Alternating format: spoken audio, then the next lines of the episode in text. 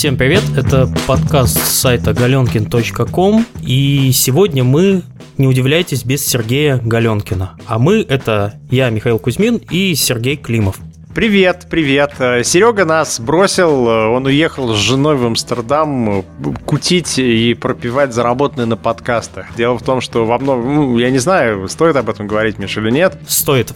Некоторые уже заметили скрытую рекламу, которую мы начали уже последние сколько, три, четыре выпуска последние мы встраиваем рекламу в подкаст. Ну, смотрите, Невал ищет программиста на 200 тысяч рублей, Галенкину процент, и все нормально, можно с женой в Амстердам ездить. А потом вот этот вот э, шепот, который ты накладывал с названиями игр, которые надо покупать. Особенно для тех, кто слушает во сне наш подкаст. Очень действует. Да, 25-м кадром у нас идет название там успешных проектов или тех, кому надо раскрутить. Вы слушаете, а потом бежите покупать новую игру. А, в общем, э, cut a long story short, Серега, вот сказать, уехал, а мы остались в шахте и будем для вас добывать подкастовский уголь. У нас есть немножко новостей сегодня, а потом у нас в гостях будет э, э, некий некий анонимный источник, э, сотрудник одной из крупных российских игровых компаний, не будем говорить с какого сегмента, который согласился нам немножко рассказать о том, как разработчики могли бы лучше продвигать свои проекты. Да, а начнем мы с некоторых новостей, которые произошли за время записи последнего подкаста. Он у нас был полторы недели назад в пятницу. Это на следующий день после подкаста с Андреем Прохоровым у нас в Калининграде произошло некое событие, по налаживанию горизонтальных связей между разработчиками игр. Сколько у вас вообще разработчиков игр в Калининграде? Вот так вот. Можно, я могу только вспомнить, может быть, HeroCraft, э, ваш этот AI Grind и Катаури. Вот, а ты забыл еще Кранка, конечно, ну ладно. а, ну, ты знаешь только крупных. Вот мы, собственно, для этого и организовывали встречу, потому что очень-очень много студий, которые сидят, делают какие-то игры, тем более сейчас. Сейчас начать делать мобильные игры, это очень-очень просто. И мы пытаемся как-то дотянуться до всех, может быть, помочь кому-то, может быть, самому найти помощь. Сейчас у меня тут выписаны некоторые цифры, как это происходило все. Встреча была в формате анонимных алкоголиков. В шашлычной, что ли, нет, на нет. опушке? Нет, мы собрались в университете. Это, кстати, очень тоже важно, потому что университет, э, мы хотим, чтобы университет помогал нам э, ковать кадры. Об этом вообще мечтает вся индустрия, но мы пытаемся это сделать давай, давай называть вещи своими именами. Такие понты. Э, в Киеве индустрия встретилась в кафе, ела пиццу, а в Калининграде в университете. Я думаю, что в Питере тогда только в академии теперь. Ты знаешь, у нас все серьезно. Это БФУ имени Канта. Вот, у нас даже вот с таким философским подтекстом. Да, нам выделили аудиторию, были представители Круто. университета, бесплатно абсолютно. Университет в этом отношении очень, очень хорошо, лоялен, и вообще большое ему спасибо за это формат еще раз анонимных алкоголиков. Это «Привет, меня зовут э, Сигизмунд, и я делаю игры». «Привет, Free Сигизмунд». Да. Смех смехом, но тем не менее это все было примерно так. Я стоял у доски и как э, преподаватель выписывал название компании и количество их э, сотрудников. К сожалению, места было мало и долго, я уже разучился писать быстро на доске. Вот надо было еще ошибку такую сделать, надо было еще название проектов писать, потому что народ называл, что они делают. Ну, большинство, ты бы сказал, на чем работают сейчас? На мобильных? Да, большинство это уже все... То есть, даже если есть компании, которые не делают мобильные игры, они каким-то образом сейчас занимаются этим ресерчем и пытаются досконвертироваться. Если по цифрам, пришло у нас э, около 20 компаний, и размер этих компаний от 3 до 100 человек. Вау. Да, вот именно вау то число, которое я потом сложил на доске, получилось 350 человек. Это только те, кто пришли. По моим ощущениям, у нас на самом деле человек 500. Кого-то мы не знаем просто. Либо кто-то там скрывает по моим ощущениям, это просто мечта для HR-сотрудников. То есть возможность в одном месте добраться до 500 человек, это, это очень круто. Или, или наоборот, вас, вам продать услуги по поиску кого-нибудь. А вообще, ты можешь сказать, в Калининграде вот хорошо разрабатывать игры или нет? Ты бы рекомендовал людям, которым э, неважно, где находиться на территории России, и там небольшая студия, 5-6 человек, ты мог бы, что, что бы ты сказал про Калининград хорошего? Я бы сказал, приезжайте. На самом деле, это не первый кейс, когда вот э, я встретил там э, ребят из Владивостока, но это не гусаров, которые с Катары, а люди приехали там буквально пару месяцев назад. Потому что им был должен деньги гусаров, и они его искали, искали, и наконец... Да-да, нет, в составе трех человек и делают тоже мобильные игры. Но почему Калининград? Ну, для Владивостока, у которого там плюс сколько? Товарищи из Владивостока, вы меня поправите, но, по-моему, там плюс 8 от нашего времени, от Москвы, по-моему, плюс 7. Довольно сложно вести бизнес, если ты ориентирован на европейский рынок. То есть вы уходите с работы, а там в Калининграде или Москве только народ там подтягивается, почесывая всякие части тела. Как нам работать с Valve в Сиэтле? У них плюс 11 часов да, к Москве. Да, да. да это не очень просто. Поэтому мы стараемся, если работаем с какими-нибудь иностранными э, американскими компаниями, пытаемся все-таки с каким-нибудь европейским отделением. А еще даже некоторые самые умные нанимают агента в России, одного человека, который решает все проблемы по этому региону. Это вот как бы тоже такой вот меня сейчас немножко нервирует Веселов, который со мной начал работать в Дедалике, при этом он проживает в Новой Зеландии. Я в понедельник утром просыпаюсь, в 8 утра открываю скайп почту, а у него там уже 4 часа дня, он уже там что-то все написал, и у меня огромный комплекс вины, что э, надо срочно вместо завтрака отвечать Веселову, пока он спать не ушел. Я не знаю, как американцы работают с Европой. Может, им, конечно, плевать на это. Ну, а в принципе, это хорошо вам там жить? Жить-то нам, конечно, хорошо. Во-первых, там зарплаты не особо ниже столичных. Ну, я не говорю там про какие-то критичные моменты. Вот, бывает там, что в столице платят каких-то бешеных денег в некоторых компаниях. Но жилье дешевле. То есть, если вы хотите там э, купить квартиру, например, вы из Владивостока, да, вам нужно переехать. Вы продаете квартиру в Владивостоке и пытаетесь купить в Москве э, прихожую. Вот, собственно, этого вам примерно на половину прихожей вам хватает. А здесь э, можно спокойно, примерно за те же деньги купить недвижимость. Но это для некоторых очень важно.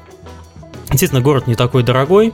Место расположения приятно соседствует с Европой. Это у нас что? Мы окружены Литвой, Польшей и так далее. До Берлина здесь 600 километров, то есть можно сесть на машине и... На танк. Да-да-да, на советский танк, которых у нас тут, кстати, очень много памятников с советскими танками, не знаю почему, но все, видимо, направлены как раз на Берлин. Э, можно спокойно с утра до вечера доехать. Мы, когда ездили на конференцию Casual Connect в Амстердам с Кранком, он на машине с утра до вечера доехали, переночевали в Берлине, потом приехали э, на следующий день к обеду в Амстердам. Вот примерно вот так можно перемещаться. Ну, то есть вы можете спокойно в Польшу заехать, в Литву? Да, да, да, да, да. У нас, э, кстати, для жителей Калининградской области есть специальный такой приграничный документ, который позволяет тебе передвигаться без визы. 100 э, рублей называется. Нет, не 100 рублей позволяет передвигаться около границ, там в районе Гданьска, это порядка 100 километров вглубь Польши. То есть ты можешь спокойно поехать отдохнуть в Европе даже не не занимаюсь там какими-то визами, там, по-моему, она дается там на два года, и все хорошо. Вот я на майские еду в Гданьск погулять. Неплохо, неплохо устроился. В общем, можем считать рекламу Калининграда завершен. Все, все представители калининградских компаний занесут. 350 человек, а так вроде до 500. Ну, неплохо. Да. И вы будете проводить что, какой-то Games Night? Мой, мы много чего будем проводить. Спасибо гиперактивности Андрея Рутюняна в этом отношении. Калибри Games. Йоу! Кто хочет поддержать, покупайте The Tiny Bank Story. Да, нам не хватает денег на конференцию. Нет, на самом деле, ближайший ивент у нас будет что? У нас будет 6 июля, мы привозим сюда в Калининград Unity и попытаемся сделать так, чтобы наши э, университеты э, взяли мы будем даже их упрашивать взять лицензии бесплатные, которые нам Unity привезет, для того, чтобы студентам поставить их на компьютеры, и кто хочет, может там под руководством преподавателя э, сидеть, заниматься разработкой игр. Многие, конечно, немножко скептически к этому относятся, что это, конечно, смешно, там, какие игры они разработают, но, тем не менее, человек где-нибудь в курсе на третьем-четвертом, он задумается над тем, что чуваки, а давайте я свяжу свою жизнь с играми. Потому что вот у нас есть вот уже готовый рынок труда, там все понятно, что с зарплатами, и понятно, что делать. А игры при, при, при этом клево. Поэтому мы вот сейчас вот это вот, вот это вот возней небольшой, которую мы начали, она пока еще небольшая, мы пытаемся как-то зашевелиться, и чтобы про нас узнала молодежь. И в итоге задумалась и пришла к нам работать через 2-3 года. Хорошая инвестиция. Вам было бы очень хорошо устроить какую-нибудь олимпиаду по разработке игр. По идее, вы, вы могли бы летом провести какое-нибудь такое соревнование, не обязательно быть в Калининграде, чтобы в нем участвовать, но оно может там проходить. У нас Хакдей проходил, это такая, за 48 часов надо написать проект. Там некоторые команды, которые собирались и встречались на этом ивенте, там по 4-5 человек, там за пару дней писали игру. мобильную там или какую-нибудь, или небольшую... Типа Майнкрафта. да, типа Майнкрафта и продали за 250 миллионов долларов. Нет, не совсем так, но люди, которые хотят что-то делать, они, в принципе, находят. И, естественно, мы будем делать Games Night, всем вам уже известный, скорее всего, где-нибудь осенью, когда вот студенты вернутся из э, отпуска, и она будет тоже того же самого любимого всеми открытого формата, рассчитана на, э, во-первых, на тех людей, которые уже что-то делают, повращаться в своей среде, потому что немногие компании могут позволить себе привести там 50 сотрудников, там даже на Кри.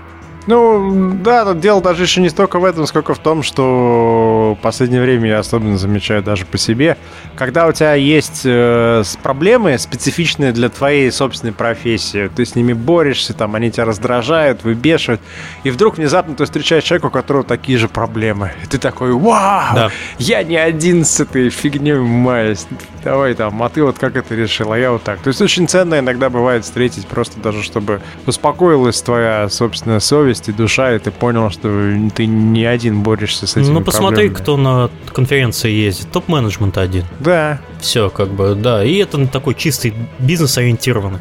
Мы хотим сделать э, конференцию для вообще простых людей. Именно поэтому она бесплатная, и поэтому, что может прийти любой желающий, чтобы кому интересны игры. И думаю, вообще прекрасное начинание. Я думаю, что если вот это все сохранится, такая динамика позитивная, мы просто скоро дождемся какой-нибудь первой команды, созданной людьми, которые вот так вот познакомились. Они пришли да. в Калининграде в универ посмотреть, они пришли в Киеве, они, возможно, пришли в Питере.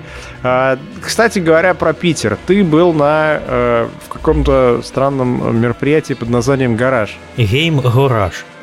Да, я только-только вчера вернулся вечером из-под Питера. Там был небольшой ивент, примерно человек на 70-80. Э, два дня в отеле «Старая мельница» под Санкт-Петербургом на берегу Финского залива. Вы квасили. Ну, это мы делали обычно ночью. Вот. Ну, формат вообще такой довольно сумасшедший. Его делал э, компания iFree у которой есть э, подразделение iFree Innovations, которое занимается разработкой приложений и игр для смартфонов. Вот, и они раз, э, два раза в год потому что это уже второй ивент, они приглашают партнеров и просто хороших людей э, пообщаться вот именно в составе там между своими. Там все оплачивается, вам там надо только прилететь и два дня сидеть и креативить. Было э, за два дня что было? Первый день э, выступление докладчиков на любую тему, которую ты хочешь рассказать. Ну, я там рассказывал про маркетинг онлайн игр, э, люди рассказывали я хочу рассказать про аналитику игр. Окей. Я хочу рассказать про то, что визуальный стиль в играх это все. Окей, давай. Я хочу рассказать про, про 10 причин, по которым я люблю Сергея Галенкина. О, давай. Э, слушай, у нас весь подкаст про это. Э, человек там рассказывал про, про то, что такое гача. То есть народ... Вот ты знаешь, что такое гача, Сергей? Нет. Вот видишь, а я теперь знаю. Ну, на самом деле я раньше знал. Это способ монетизации, который очень популярен в Японии. Круто тебе. Вот у нас вот free-to-play, а у них гача. Это вот это на основе автоматов пошло и карточных игр, когда берешь одну карту, вторую карту, их складываешь, у тебя получается третья карта, которая лучше. Ага. Вот, и вот там ага. на всем вот этом вот построено, построен дополнительный заработок. Ну, сейчас самые известные проекты, там, это Rage of Bahamut, там... Да, та, да, да, да. да. Вот. Ага, ага. Ну, то есть делились таким вот своим мнением. Вечером был круглый стол с довольно забавным названием как можно понять, что лошадь мертвая, и ее не надо уже пинать? А, под мертвой лошадью подразумевались проекты. То есть вот вы знаете, когда вот вы делаете какой-то проект, и на какой стадии вам э, становится понятно, что не так. И что лучше сделать? Пристрелить эту лошадь или накачать ее адреналином, как-то запустить, чтобы она пролетела как-то, ну потом упала и умерла через 2 метра?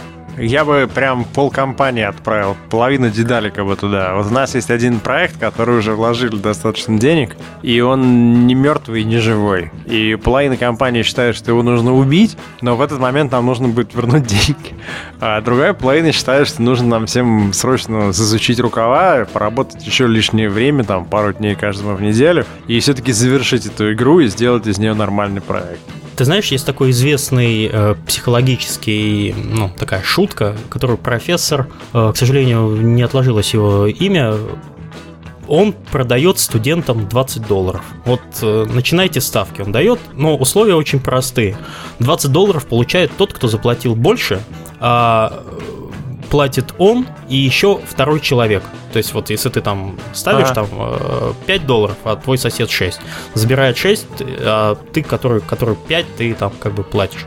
Вот. И самое интересное начинается, когда э, цена становится равна 20 долларам. То есть человек отдает двадцатку за двадцатку. И потом угу. следующий человек, чтобы не проиграть, начинает ставить 21. И таким образом цена у него на лекциях доходила до там до 200 с чем-то долларов. Он продавал двадцатку вот этим двум людям, которые с горящими ага. глазами уже там лишь бы как-то отбить расходы. Вот, вот то, что ты сейчас рассказал про дедалик, это вот этот тот же самый случай. Вы сейчас пытаетесь сделать все возможное, чтобы вернуть хоть какие-то деньги, потому что вы выпустите игру, она хоть как-то продастся. Если сейчас вы пристрелите, вы будете тем самым вторым человеком, который и потратил деньги, но двадцатку свою не получил назад. Ну вот это прям абсолютная ситуация покерная, когда ты уже вроде поднялся, и ты понимаешь, что все карты на столе, у тебя особо ловить нечего, но ты уже столько поставил, что ты продолжаешь какие-то, тем не менее, ставки делать в надежде, что, может быть, тебе повезет, хотя никаких вообще причин для этого нет.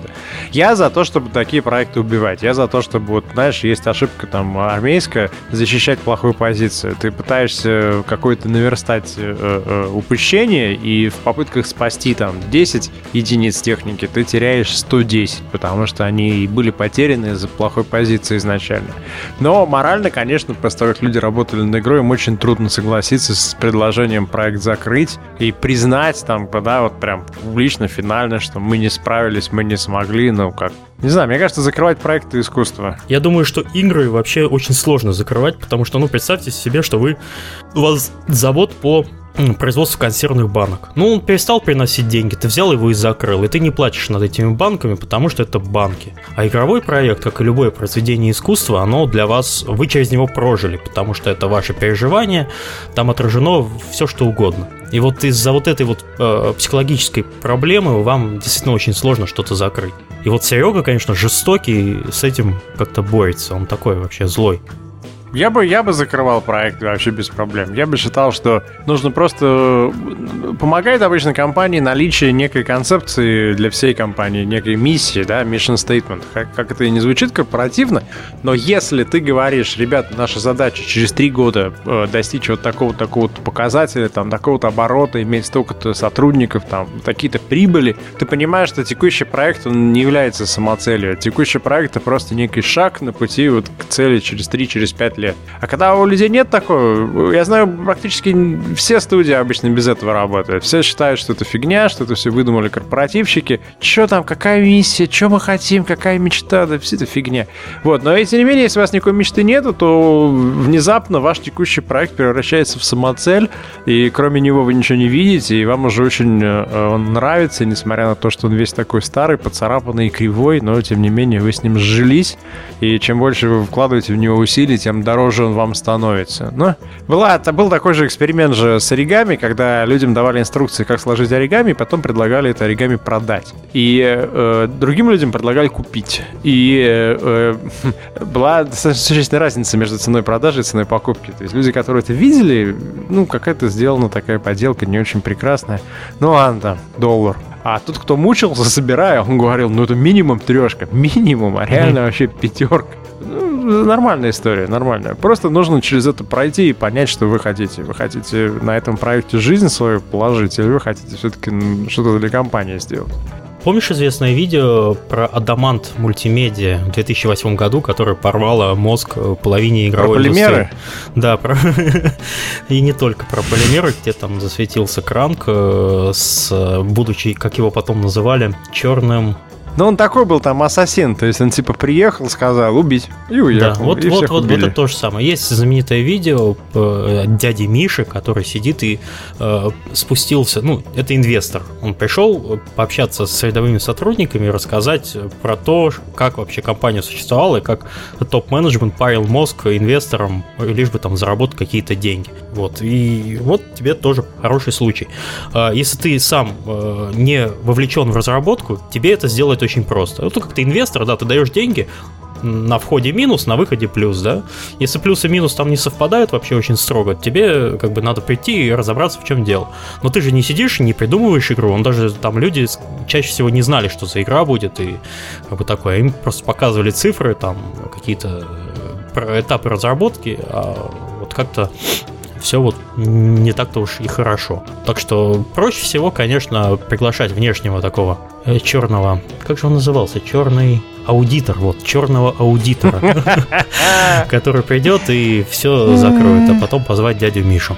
Ну, ну, просто хорошо не терять перспективы, хорошо понимать, что на этом жизнь не заканчивается, хорошо иметь большие амбиции. Посмотрите на Valve, сколько Valve проектов позакрывали внутри себя. Некоторые вообще не были объявленными, некоторые там как-то э, прошли по касательной. И тем не менее, вон они дальше кучу имеют новых идей.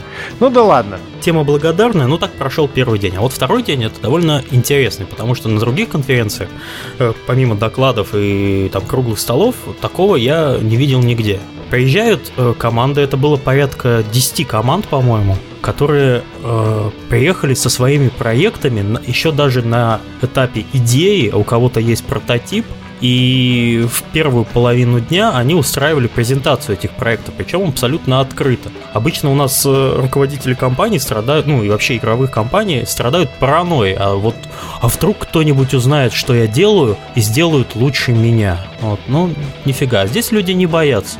Они придумывают идею, делают прототип, э, презентацию и читают ее обычно геймдизайнер. Ну, тут человек, который придумал игру. И вот он с горящими глазами выступает, рассказывает, что, как, чего. Ну, в течение там 15 минут отвечает на вопросы. А вторая половина дня после вот этих вот презентаций проектов ставится число столов по количеству команд, э, там, деленное на 2. Вот, и... Каждая команда достает бутылку. Да, обычно бутылка, которая, знаешь, у тебя бэкграундом э, на iPad стоит, вот, э, как бы показывает еще раз свои проекты, но уже, э, как сказать, тебе дается 20 минут, за эти 20 минут ты должен э, показать еще раз свой проект и послушать советы от другой компании. Вот ты сидишь, э, и через 20, 20 минут ты меняешься местами. То есть ты фактически за это время успеваешь пообщаться там практически со всеми командами. Вот так вот, знаешь, как это, как на стуле пересаживаются, да? То есть ты сидишь за одним столом э, два раунда, потом идешь за соседний, сидишь за ним два раунда, и другие также вот. Но из-за смещения ты успеваешь пообщаться практически со всеми. Ну, если честно, большинство у людей большинство вопросов не по тому, вот мы это все заметили, кстати, на Киев Games Night. По разработке проблем, ну, вопросов ни у кого нет. Там все хорошо. А вот что с монетизацией, вот у, вс- у всех большие проблемы. Вот, ну, люди часто, ну, не то что не понимают, а просто не получается. Сделать грамотную монетизацию в мобильном проекте, чтобы она приносила 2, э, 2 миллиона долларов в день, как э, в компании Supercell, пожалуйста. Никто практически не может, у кого получается, те вообще вот ездят а ты можешь про Supercell рассказать вообще? Они э, за счет чего такие успешные, на твой взгляд? Да, я забыл же сказать, что кто был вообще. Ну, были мы, компания iGreen, был Herocraft, был бывший Креат, э, из питерская команда, кто помнит. Э, был Creative Mobile из Сталина, был Rocket, может быть, кто знает Костю Червякова другие команды, ну это из таких более-менее известных. вот был Supercell э, в лице Миши, который живет в Финляндии, он туда эмигрировал э, с родителями довольно давно, ну он говорит по-русски. Вот. И он рассказывал про то, как работает компания Supercell. Тем самым он вообще взорвал мозг всей аудитории. Просто порвал в клочья. Во-первых, у компании Supercell, по его словам, нет геймдизайнеров. Ну, просто вообще нет. У них над проектом трудится, вот над этим Clash of Clans, работает 10 человек. Вот эти 10 человек все являются геймдизайнерами у них процесс разработки построен таким образом, что люди там играют свою игру, играют чужие игры, и как-то, как, и когда они его развивают, они, а вот у меня такая-то клевая идея, вот будет здесь течь лава, она будет падать, и что-то там, что-то будет происходить. Все, народ сидит тут же в режиме реального времени, это обсуждает, и через неделю у них в следующем апдейте эта лава есть. Вот примерно так. То есть бюрокра... они сократили до минимума бюрократию Я знаю, что многие, кто работает с э, онлайном и с ММО, и, в принципе, с, с такими э, обновляемыми постоянно проектами, они говорят, что не так важно, с чем ты начинаешь, важно, насколько быстро ты можешь реагировать на изменения. И если тебе юзеры говорят, ты указывают на какие-то вещи, и ты их можешь быстро пофиксить, на следующий день уже выкатить новую версию, то ты, скорее всего, будешь гораздо более успешен, чем человек, который полгода думает, что-то такое выдает, потом опять. И в этом плане они, Проходит получается, через 15 убили. совещаний с руководством, там, ну и так далее продюсера, да. второго продюсера, да. Третьего, глав... потом Блин. еще надо идти к главному художнику, знать, а когда ты освободишься. С вот. брендбуком свериться. Сейчас, сейчас мы все выдадим все свои проблемы. Вот как, как Климов рассказал про то, что он готов пристрелить половину дедалика. А это, между прочим, 50 человек. Это такой небольшой холокост. Нет, я готов пристрелить э, проект. А половину дедалика хочу привести, чтобы они услышали, что это не страшно, что лошадей некоторых можно уже признать официально мертвыми. Ну да ладно, значит, пока мы э, об этой теме говорим, может быть, тогда перейдем и к другому событию в Санкт-Петербурге. Да, давай, жги. В ближайшее время, мы надеемся, в Питере пройдет э, мероприятие Games Night по примеру того, что было в Москве и того, что было в Киеве. Э, на сегодня дат еще нет. Вы можете потом по ссылочке зайти и высказаться, если вы в Питере. Э, мы ориентируемся, скорее всего, на 29 июня. Это будет суббота после конференции White Nights, на которую многие из нас приедут. Давай, давайте я немножко поправлю. Э, из нас приедут, это имеется в виду в качестве, ну, топ-менеджмент, там, спикеры, вот. Просто э, время почему связано с тем, что она начнется там на следующий день после окончания White Night. Есть возможность выцепить интересных спикеров э, и прийти всем желающим. Это наш любимый формат. Да, мы хотим сделать не 2-3 часа вечером, а начать, например, часа в 3 где-то после обеда и уже закончить, может быть, часов 8-9 вечера. Э, прозвучали идеи, и у Сереги были классные там предложения. Я думаю, что в следующий раз он расскажет о них. Ну, слушай, он вернется из Амстердама формата. с отличными идеями. Я чувствую, у нас и, и подкаст как-то разовьется. Красим стены, да. Красим стены в синий. Я думаю, что будут обязательно отдельное такое пространство, чтобы люди могли пообщаться друг с другом и узнать, кто над чем работает и где. И будет, возможно, некий такой, ну, я не могу сказать, что это ярмарка меда, да. Это будет некое представление проектов, чтобы люди могли сказать, привет, я сейчас делаю вот такой-то проект, мне не хватает вот этого, вот этого. Привет, а я сейчас делаю вот такую игру, может быть, кому-то интересно о ней узнать больше. И, возможно, мы кому-то поможем и, и, и поделимся опытом, или, может быть, просто поддержим и скажем, чувак, это круто, это, мне кажется, очень важно иногда бывает. В общем, э, мы, мы хотим увидеть Saber, мы хотим увидеть э, iFree и, и Grind и Nevasoft. А, возможно, Леста с Wargaming придут, пока мы с ними еще не поговорили. И Фантомери, которые сделали э, Phobos, например, кто помнит. Э, MySpeak Lodge там наполовину состава, по идее, в Питере должен быть. Если вы кого-то еще знаете в Питере, кто хочет прийти и пообщаться, обязательно нам расскажите. Мы хотим максимально репрезентативной такой питерскую индустрию собрать, чтобы было видно, сколько сейчас еще живо команды независимых. Собрать и читать стихи два часа. Александр Сергеевич Пушкин, да. А, мы будем ему показывать фотку Сереги просто на красном фоне, мотивирующую. С грозным взглядом из-под лобья, как он обычно любит это делать и, и дым на заднем фоне теперь.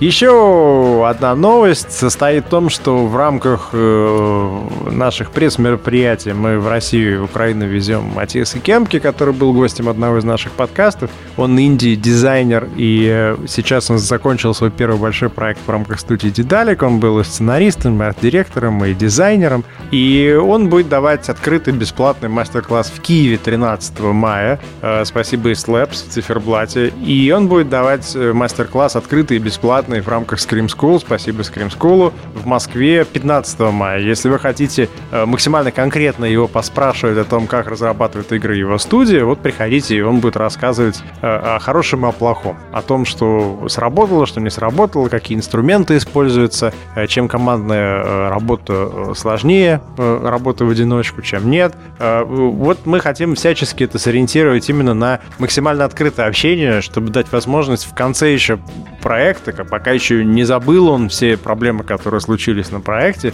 э, его поймать и порасспрашивать на это. Слушай, Гер Матеус, по-моему, становится селебрити в нашей стране, поэтому он обязан начать учить русский язык. Ему там пишут его друзья немецкие на Фейсбуке. Они видят, что создался, э, создалось мероприятие с надписью какой-то по-русски, и он там упомянут. И они ему говорят, типа, Матиас, я не понял ничего. Да, он говорит, я не понял ничего, но надеюсь, что это что-то хорошее. И он пишет, я тоже ничего не помнил, но мне сказали, что это хорошее. Ну, а теперь, э, дорогие друзья, у нас в гостях э, некий анонимный источник. Э, мы не можем сказать вам, как его зовут. Мы решили, что для того, чтобы он мог максимально откровенно высказывать свое мнение и использовать разные слова, которые мы будем запикивать, мы не должны его называть. Он работает уже порядка 10 лет в игровой индустрии в российской. Скажем, пусть его будут звать Александр Клинский. И он работал за это время и копирайтером, и пиар-менеджером, и специалистом по маркетингу, и продукт-менеджером, и директором по маркетингу, и директором по пиару и маркетингу, и э, финансистом, и дворником, и, и журналистом, и, и э, видеооператором порностудии. В общем, много кем он работал. На самом деле, нет, в основном работал в маркетинге и пиаре. И мы хотим немножко поговорить о том, э, как студии, как начинающие команды могут э, максимально эффективно донести информацию о своих проектах до публики. Э, Вадим, э, скажи, пожалуйста, привет, поздоровайся с нашей аудиторией. Добрый вечер, дорогие радионюхатели, или добрый день, я не знаю, когда эта передача выйдет в эфир. Она у нас обычно по ночам выходит. Но она выйдет, кстати, когда только Серега Галенкин, да, когда Серега Галенкин вернется с, с нюхания тюльпанов. Я хотел бы, Валентин, начать с такого вопроса. Чем пиар отличается от маркетинга? Когда мы говорим про движение, мы подразумеваем и маркетинг, и пиар. Вот чем отличается, например, пиар-менеджер от маркетинг-менеджера?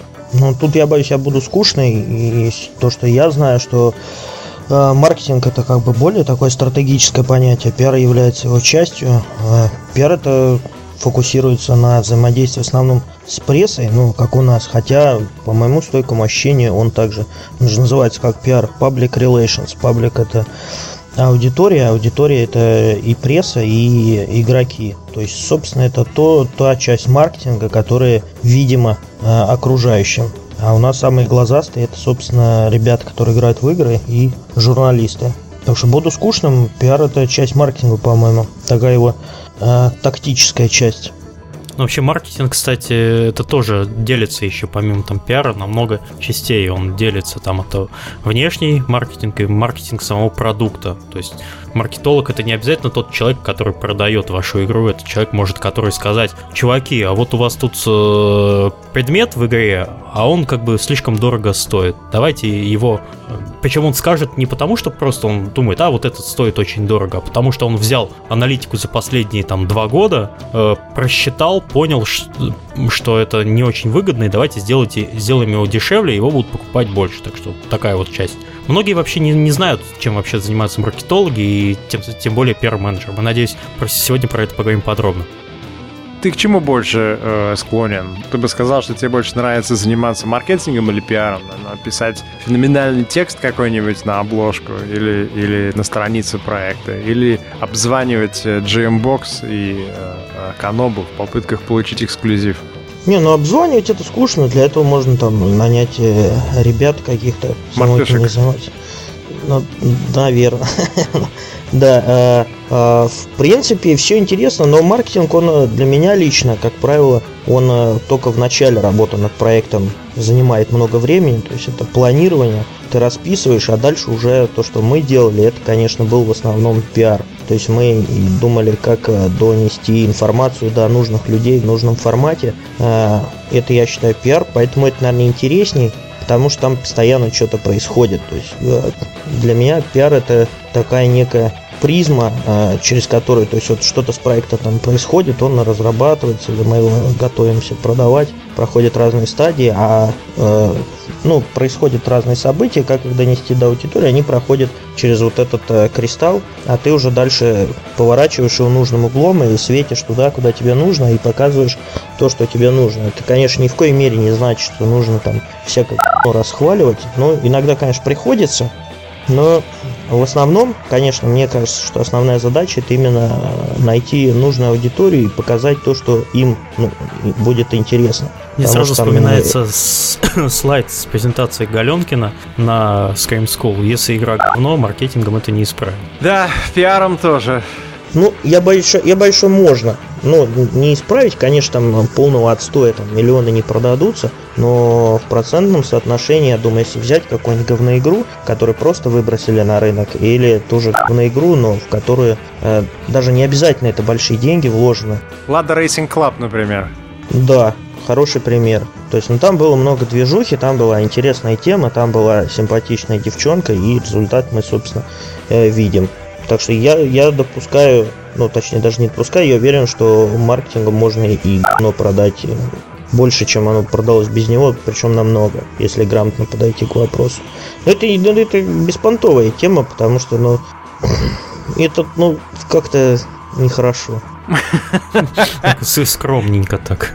Мы пытаемся, мы пытаемся, давай функционально перейдем к такому вопросу. Э, Леонид, вот э, если некоторые студии, студия делает игру, да, что студия умеет на, на изначальном этапе? Она может ну, написать код, она может нарисовать красиво, и где-то в этот момент возникает вопрос, что, а как продавать-то будем? И э, хотелось бы понять, вот э, э насколько трудоемко, насколько трудно сделать хорошо на этом этапе. То есть, если игра хорошая, ты согласен с тем, что если игра хорошая, то она сама себя продаст, а если игра плохая, то и продавать нечего.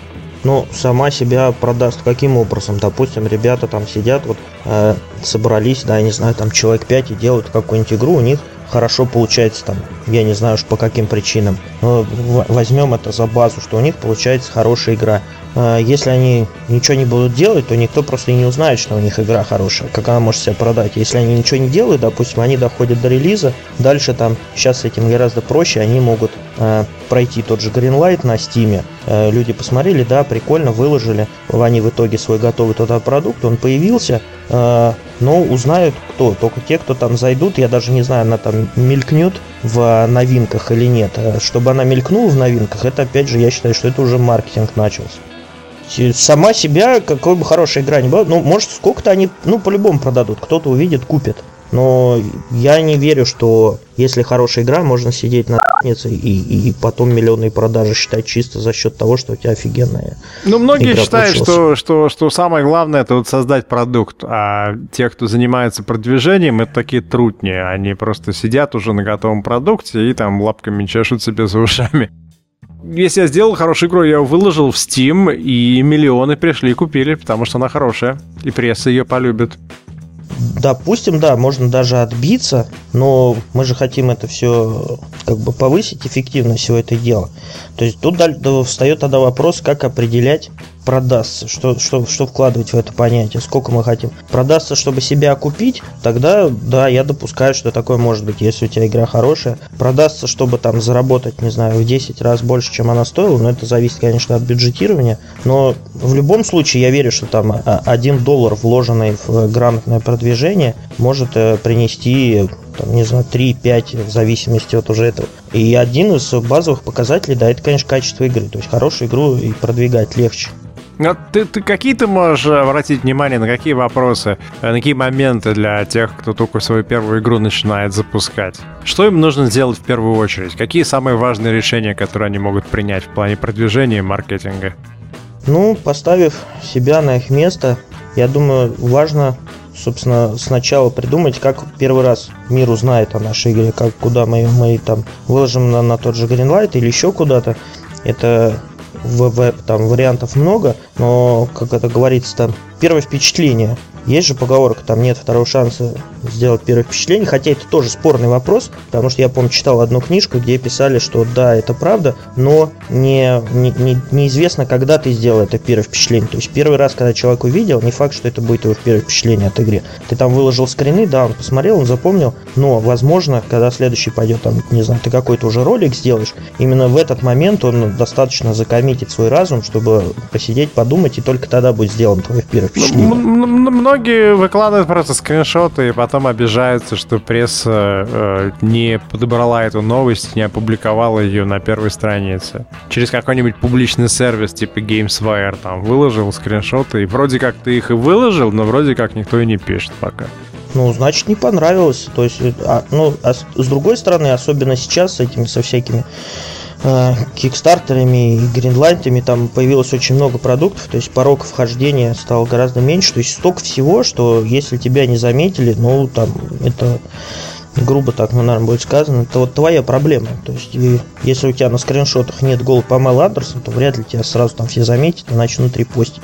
Нужно к этому чего-то добавить. То есть, я не знаю, смотря куда ты выложил, но если ты хочешь, чтобы твоя новость подхватили, имеет смысл там связаться с людьми, которые эти площадки, ну, на них работают и попытаться их убедить, что это интересно. А почему это может быть интересно, это уже там второй вопрос. Ты, если это какой-то игровой сайт, а, допустим, можно, то вот мы делаем стратегию, да, я знаю, что на этом сайте есть обозреватель стратегии, я знаю, что они ему там нравятся. Я не буду дураком, я не буду там докапываться до того, кто играет в шутеры, показывать ему эту игру, и он скажет, да фу, какое-то, ну, тут даже оружия нету.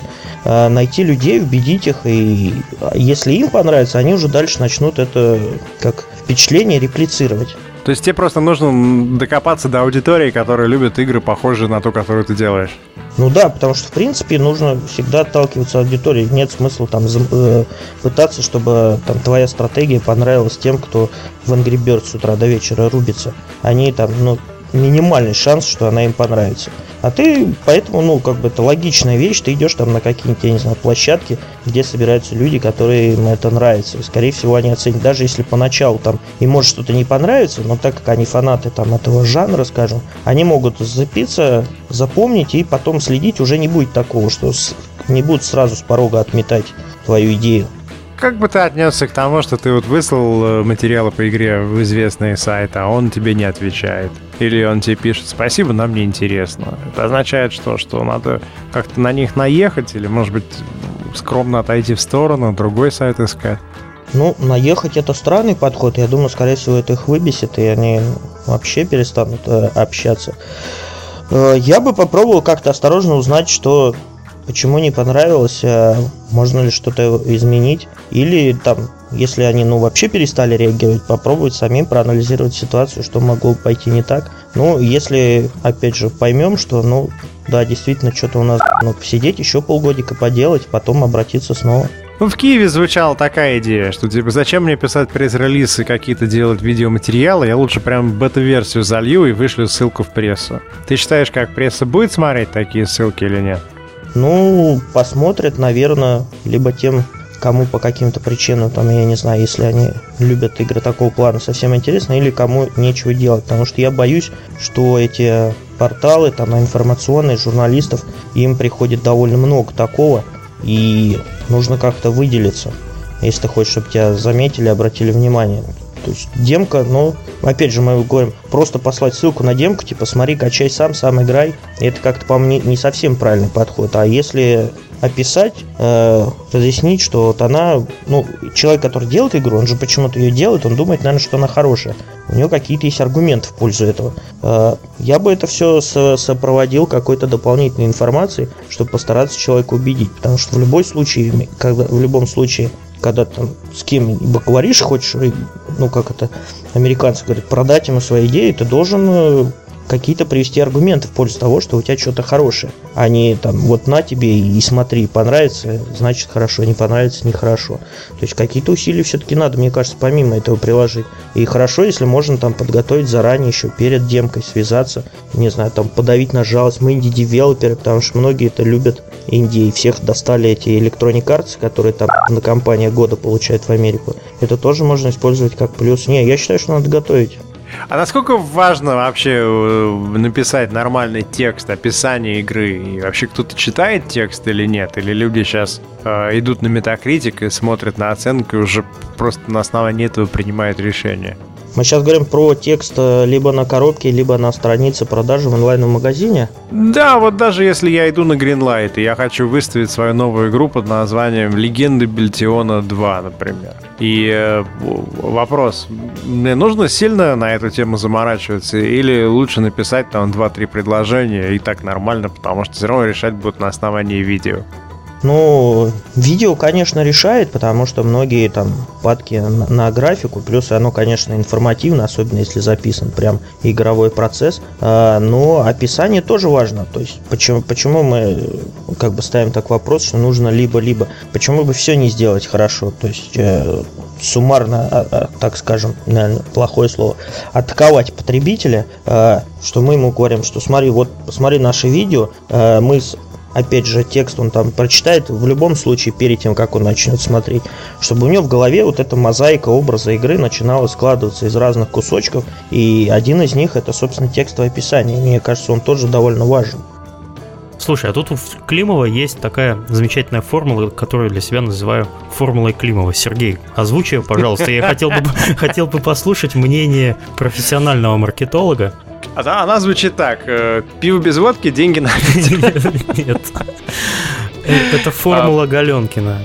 Мы всегда, когда писали описание, описывали какую-то игру, неважно, это пресс-релиз или это э, текст на странице в Steam или в Гоге, мы отталкивались от того, что аудитория должна понимать, кто действующее лицо, где происходит действие, когда, э, что он должен сделать, этот наш главный герой, зачем он это должен сделать и что именно он будет делать. И если вы на все эти вопросы ответили в описании, то, как правило, выясняется, что описание интересное, хорошее и там ваша игра нормально донесена до потребителя.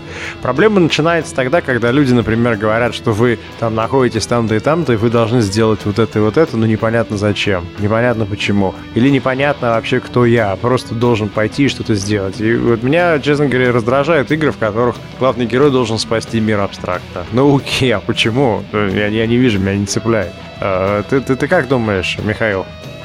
Ты, ты, ты мне рвешь мозг, я чуть не ответил. Ну это, это как, э, как, не знаю, с описанием тех же фильмов. То есть, а игры, они в данном случае еще как бы более специфичны, потому что это такая как бы модель э, реальности, как книжка, там, не знаю, это кино, но там ты смотришь как сторонний наблюдатель, а здесь ты сам. Соответственно, чем ближе ты проникнешься, там, я не знаю, но это, конечно, наверное, больше касается всяких там РПГ, но и для других это тоже важно. Для того же шутера, для стратегии мы всегда кого-то с собой в игре там представляем. И в стратегии там мы генерал, в шутере мы какой-то солдат. Чем ближе мы поймем нашу мотивацию, что мы делаем, тем интереснее будет играть. И если человек там сразу даже вот он в магазине взял коробку, он прочитал, его можно зацепить одним текстом, ему уже интересно. О, вот это типа прикольно. Такого я не видел, я хочу вот эти ощущения, собственно, получить, которые меня не обещают там, не знаю, меня убили всю семью, и теперь я пойду резать э, представителей нетрадиционной национальности. Не знаю, как сказать. И Нас он уже сразу... забанят вообще. Сейчас же нельзя такое говорить. Нельзя. Фу-фу-фу. Ну, почему? О, о, о, о ком ты подумал? Нетрадиционной национальности. Я лично про каких-то инопланетян. Я не знаю, что вы подумали. Мы подумали... Вот это грамотный маркетолог вообще. Даже если сказал фигню, то можно отмазаться. Это да, это очень хорошо. И ему же интересно во всем этом э, повариться, чем когда мы там играем, да, за какого-то безликого. То есть нет ассоциации и уже не так забавно. Потому что для меня, ну, для меня лично, и я надеюсь, что для большинства людей игры это именно они, что они продают тебе какие-то новые ощущения, ты становишься кем-то другим, получаешь новые впечатления. Ну вот, кстати, приведу как раз пример по поводу того, чтобы игрок начал себя как-то ассоциировать э, с игрой. Вот представьте себе, что вы делаете игру про шарики, которые катаются и убивают друг друга. Вот как э, написать человеку, что он шарик, и он должен убивать другие шарики. Нет, лучше всего сделать как? Э, взять, написать, что шарик это боевая машина, э, в которой сидит человек, и вот который очень там крутой убийца, и как-то он управляет этим боевыми машинами.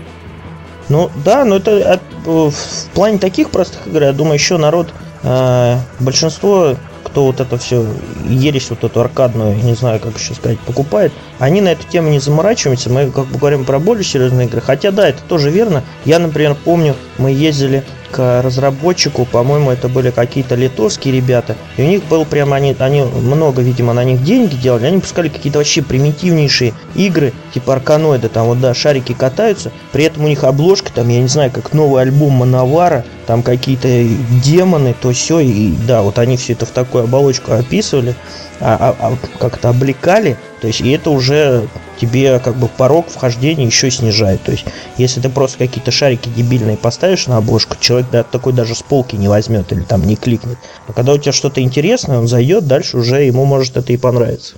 Если ты на обложку другие шарики поставишь, как раз вот я вспоминаю обложки Манор, потому что это были моя любимая группа в детстве. Но там как раз шарики и были. Я не видел, но там, говорю, там прям демоны какие-то, тетки, кровища, вот, а внутри у тебя довольно такая простенькая аркада, но вот они заставляют воображение работать и, и говорят, что это на самом деле все не так просто.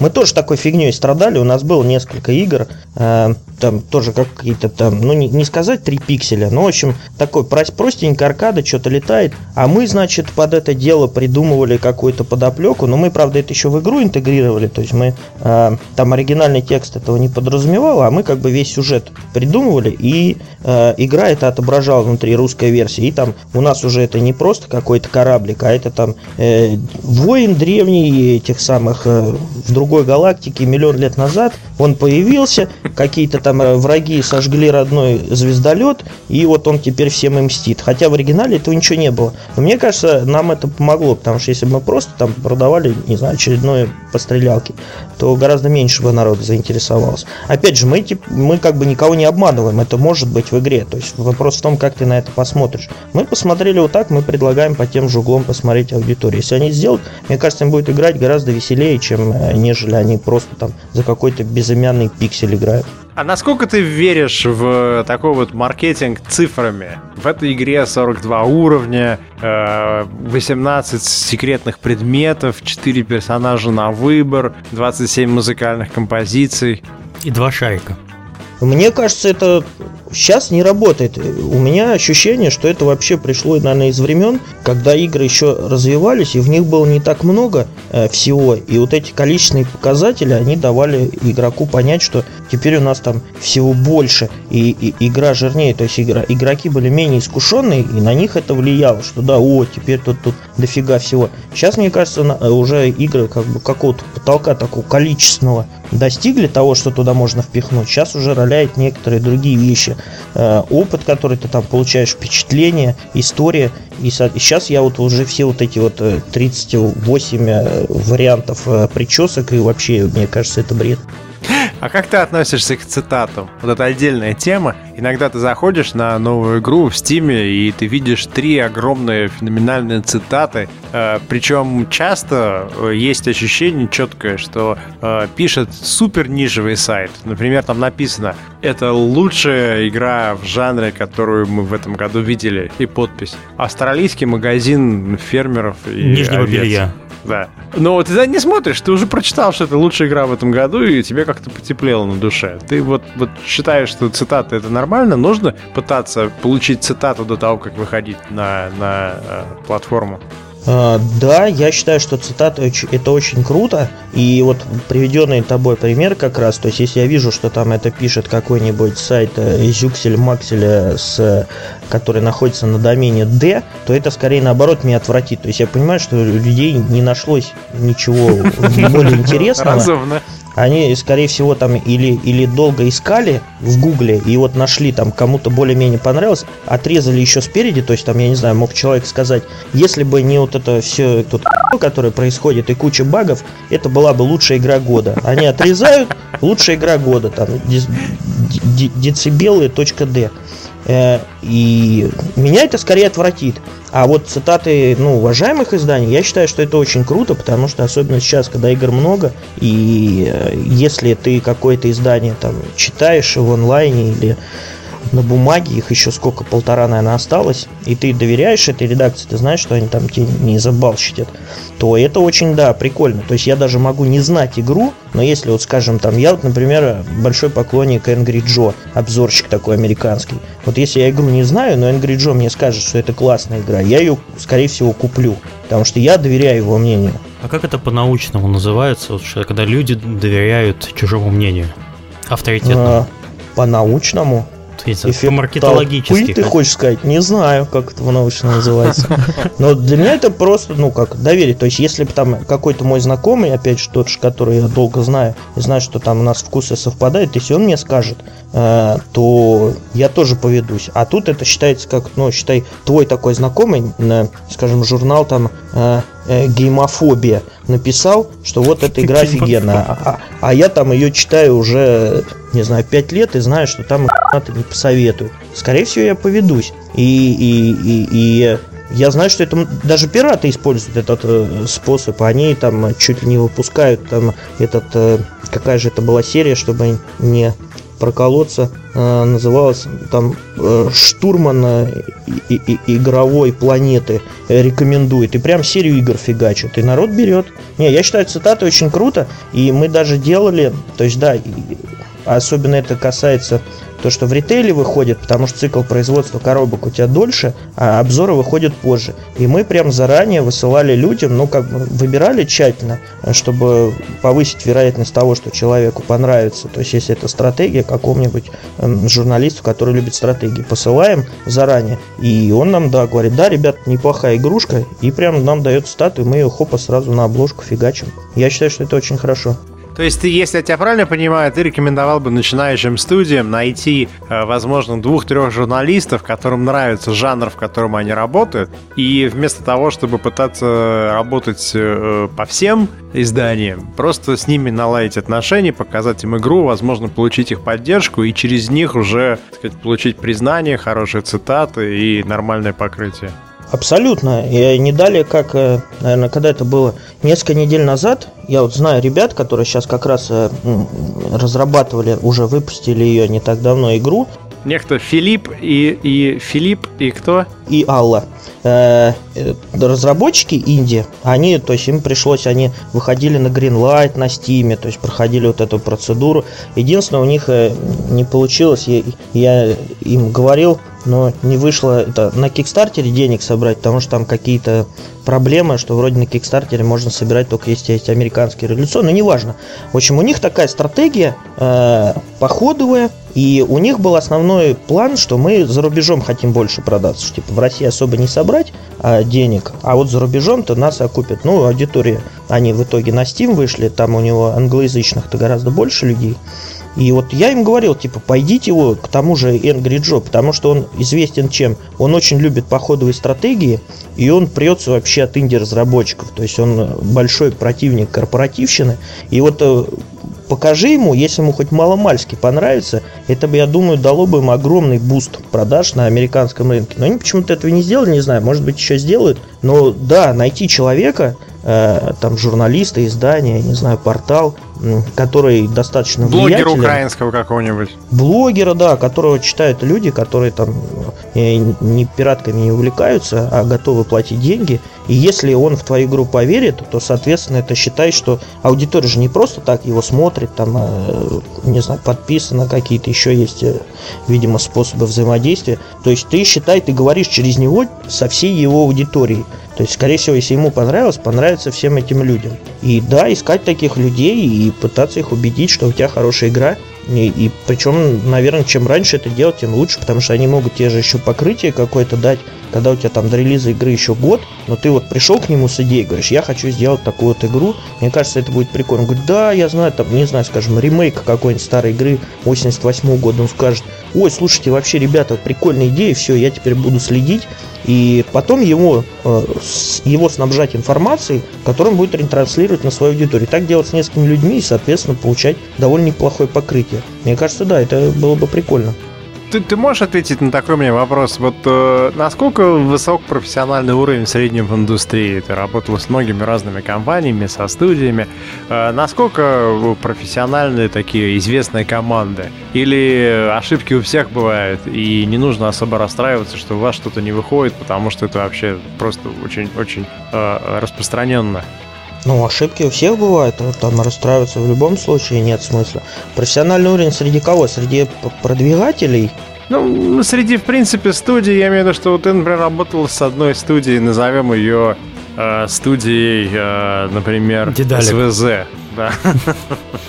э, э, с некой студии там 3 икса. И эта студия имеет прекрасную репутацию, замечательно работает, выпускает хорошие игры, э, но иногда у них какие-то выходят сбои, и вроде как говорят, что это проблема региональных издателей, но, но насколько я знаю, это проблема как раз в том, что очень трудно, в принципе, любой компании справиться с запуском международного проекта, не?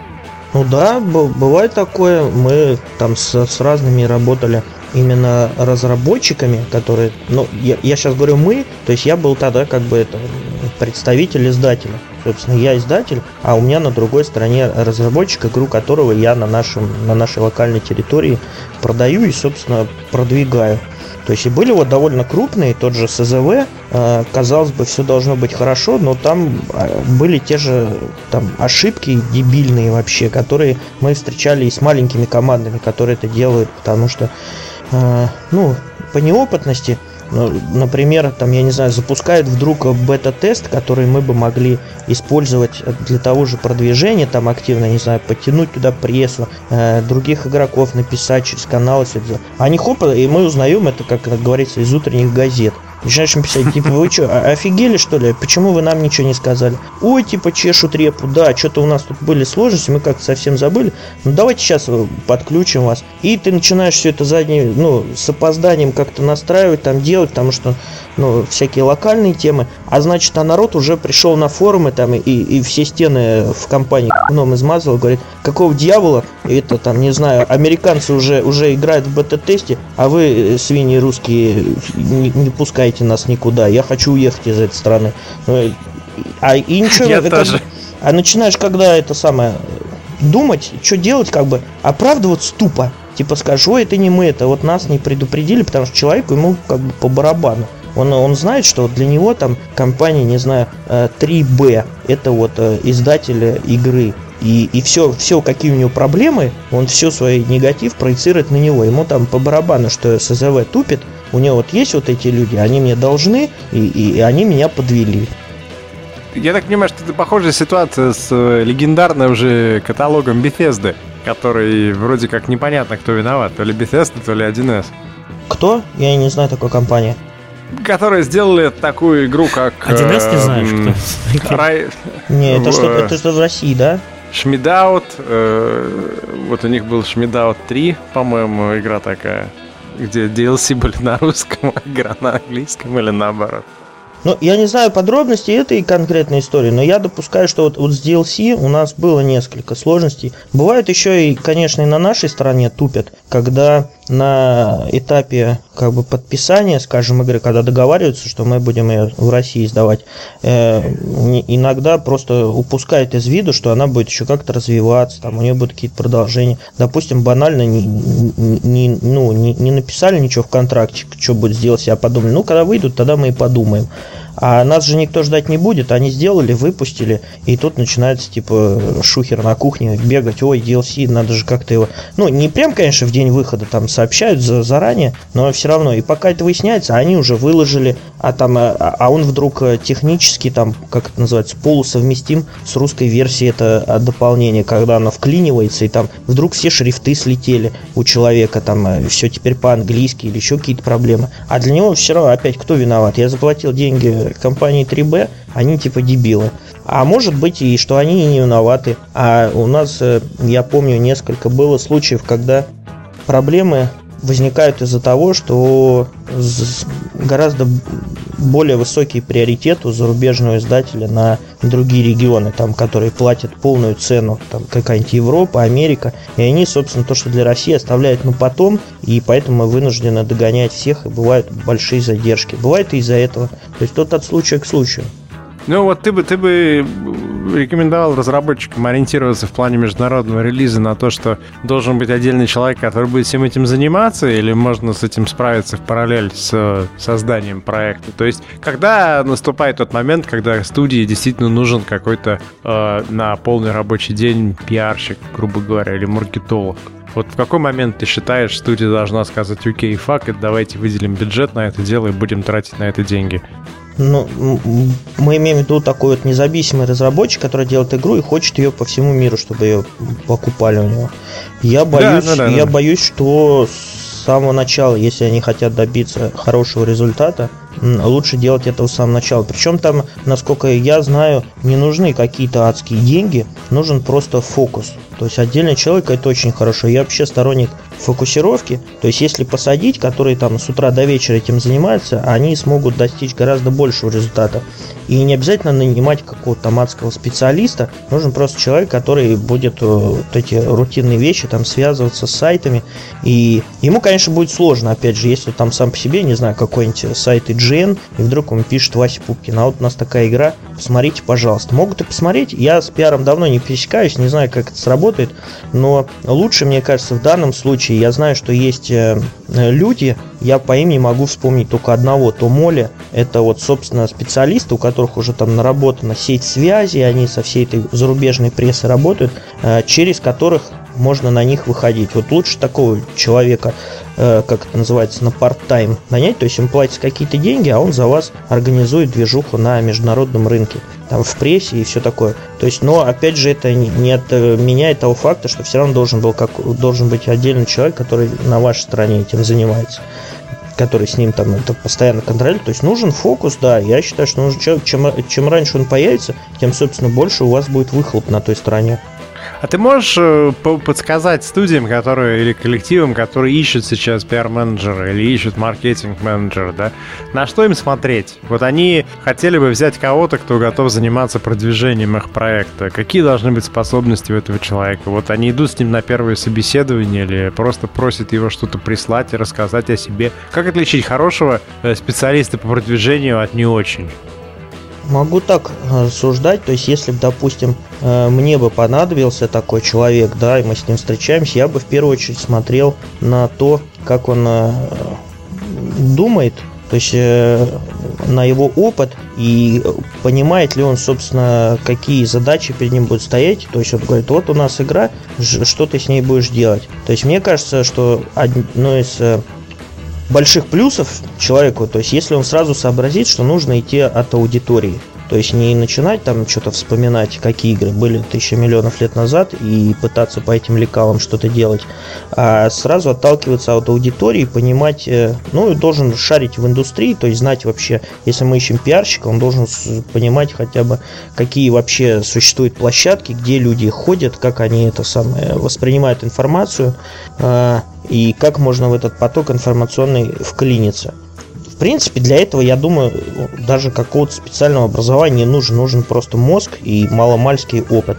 Тем более, что, насколько я знаю, у нас этих игровых-то маркетологов, пиарщиков до сих пор нигде профессионально не готовят. Вот. Поэтому, э, если вспомнить, допустим, наш опыт, мы вот взяли парня, который в итоге нашим стал пиарщиком, э, он как бы вообще пришел после института, соответственно, у него там никакого ни опыта не было, ничего, но у него очень грамотно работала голова, он знал хорошо игры, и он э, понимал, что нужно людям, что они хотят услышать, потому что он сам играл, он сам э, мог на себя переложить и воспринимать то, как, собственно, информация перекрутится, как он ее получает. И в итоге очень крутой из него получился пиарщик, мы прям были довольны. То есть главное это мозг мозг и, собственно, знание игр, любовь к ним. Потому что я, честно говоря, не особо верю, что можно найти крутого игрового пиарщика, который сам, типа, там игры терпеть не может и считает это ментальным анонизмом. Я боюсь, из такого ничего не выйдет. То есть мозг и опыт в играх, даже не обязательно в продвижении. То есть ты бы просто посадил его перед проектом и сказал, как ты планируешь э, рассказывать об этой игре? Да, вот типа посмотри, вот у нас такая есть игра, как ты думаешь, э, что нам нужно с ней сделать? И пускай он начнет какие-то идеи сразу высказывать, по которым можно понять, э, дебил он или из него может выйти ток. Потому что иногда люди, ну, ну у нас было такое один раз только, с, сразу начинают выдавать а, адекватные предложения. Ты понимаешь, что да, вот если этого человека поставлю, то вне зависимости там, от того, классная у меня игра или не классная, хотя все, скорее всего, думают, что у них игра классная, но люди они узнают, а дальше уже вопрос, типа, понравится, не понравится. Ты можешь назвать какие-то примеры нехорошего опыта своего с пиар-специалистами или с маркетологами? Если бы я был разработчиком, ну, например, я могу со своей стороны сказать, что я обычно боюсь людей, которые предлагают нереализуемые проекты. Например, э, давайте вашу iPhone игру э, разрекламируем, э, нарядив э, человека медведем и запустив его в метро, и все об этом напишут.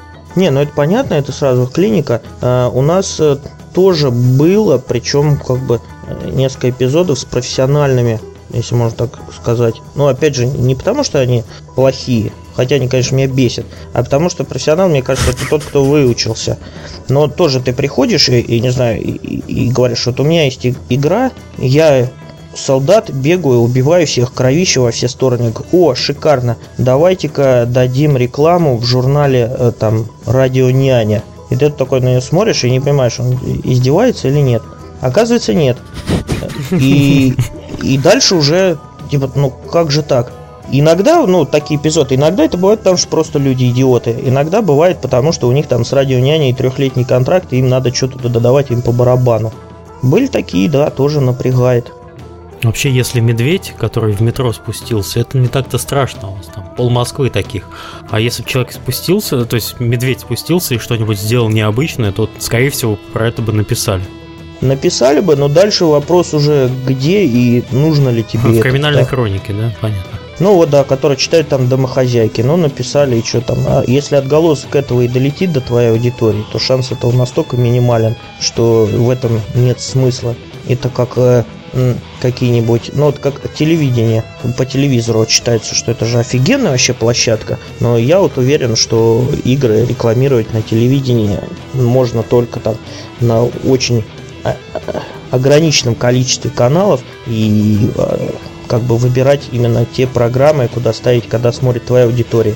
Значит, получается, из пушки по воробьям. А у нас э, очень часто такое происходит, потому что вот у меня, например, создалось впечатление за последние там, пару лет, которые я работал, что у людей задача, когда вот они думают о рекламе, приходит какой-то проект, это тупо прогадить э, рекламный бюджет, создать э, видимость какой-то движухи перед, скажем, там, заграничным издателем, потому что, ну, большим, так скажем, которые дают, собственно, этот бюджет, и все. Особо не, их не интересует эффективность всего этого дела.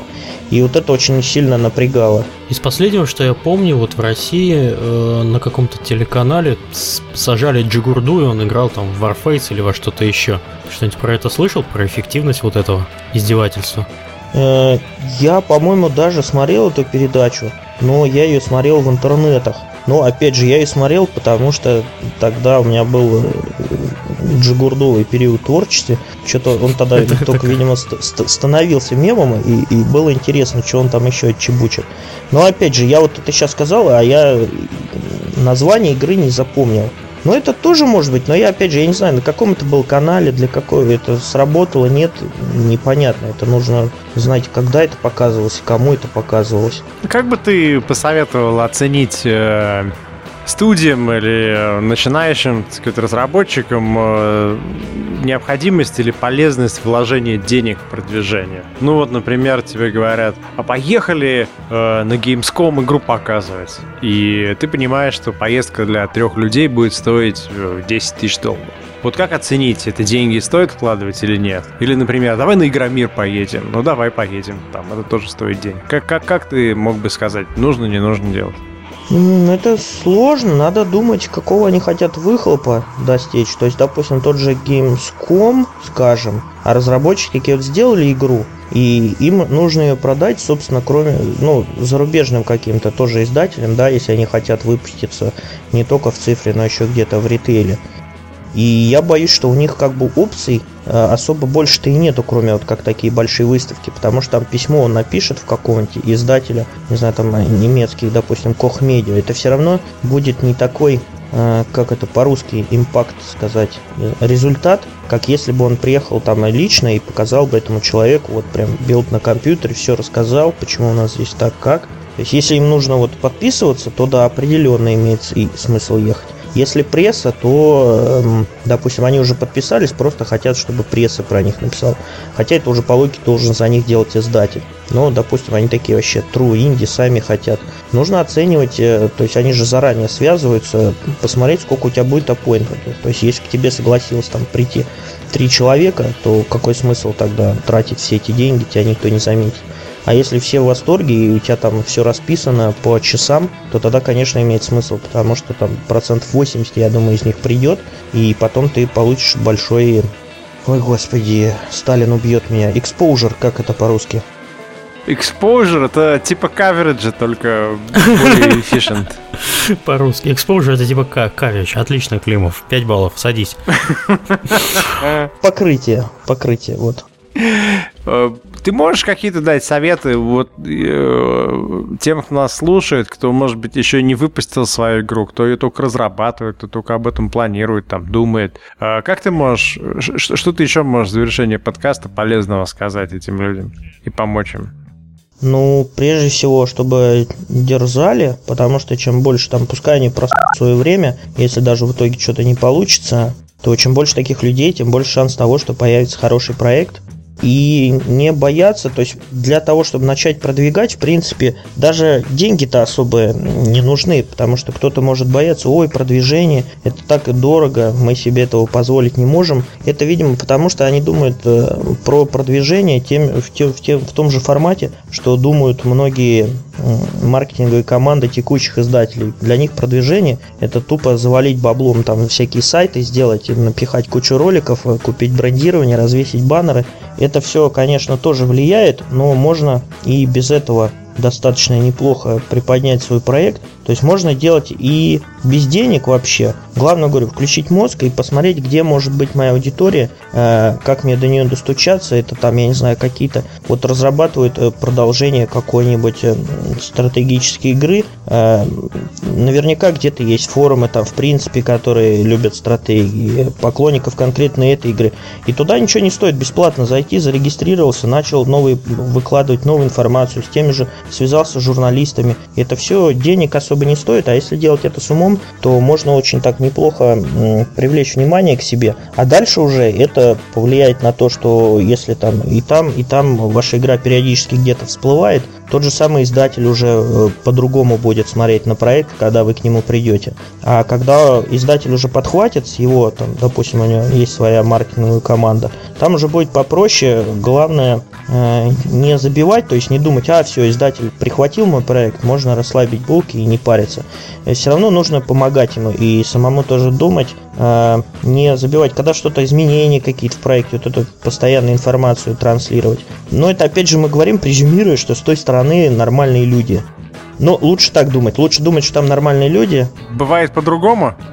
Да, боюсь, что частенько. Вот. Но все равно лучше как бы стремиться к невозможному и получить хорошее, чем э, стремиться к хорошему и получить ну, Опять же, возвращаясь к тому, что все вот эти независимые разработчики, они, как правило, ограничены в ресурсах. Э, опять же, хочу сказать, что для этого там каких-то адских денег не нужно. Нужно только воля и немного мозга, и все будет нормально. Да, спасибо, Сигизмунд, что пришел. Очень рады, что Василий нас смог сегодня посетить. Да, вам спасибо. Я это э, ни в коей мере не претендую там на какую-то истину и, и, и в том, что мое мнение было э, правильным. Вот я так ощущаю.